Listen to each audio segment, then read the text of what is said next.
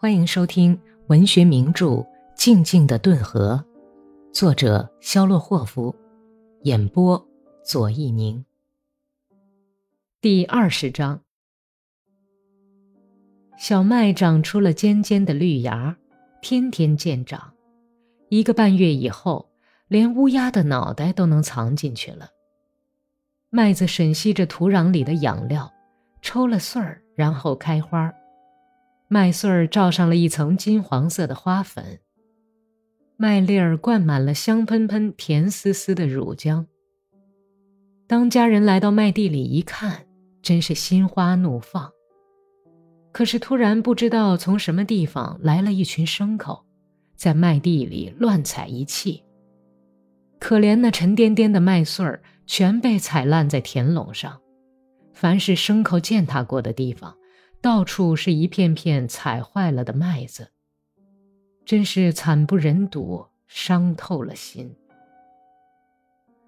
阿克西尼亚的心情正是这样的。格里高里用笨重的生皮靴子踩在他那开着金黄色花瓣、成熟了的爱情上，把它烧成灰烬，糟蹋够了，便扬长而去。阿克西尼亚从买了霍夫家的向日葵园里回来以后，他的心就像被人遗忘了的长满胭脂菜和艾蒿的长院一样，变得空虚而又荒凉。他走着，嘴里嚼着头巾的尖角，哭叫声在喉咙里直往上冲。一进门，他就倒在地上，痛苦涌进头脑里的一片黑洞洞的空虚。憋得他喘不过气来。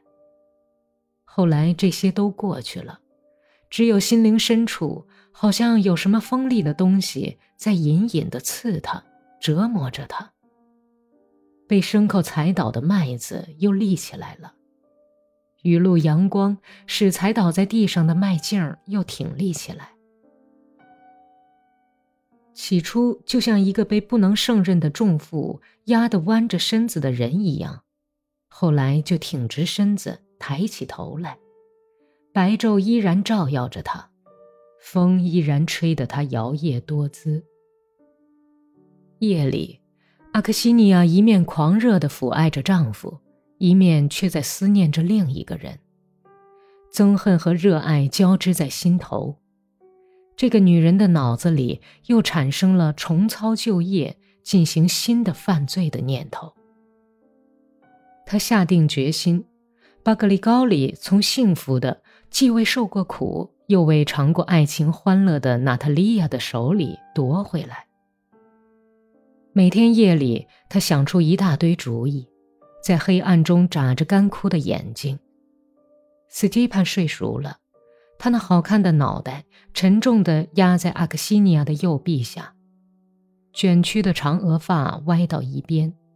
他半张着嘴呼吸，一只黑手放在妻子的胸膛上，干活磨得粗糙的铁一样硬的手指在抖动。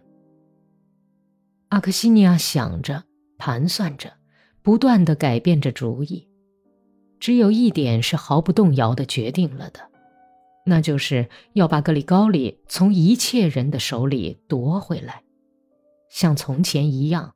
用爱情把它禁起来，占有它。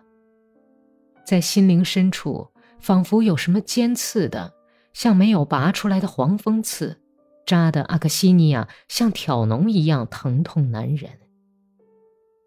这是夜里，可是白天，阿克西尼亚却把全部思绪沉没到照料家业和忙乱中去。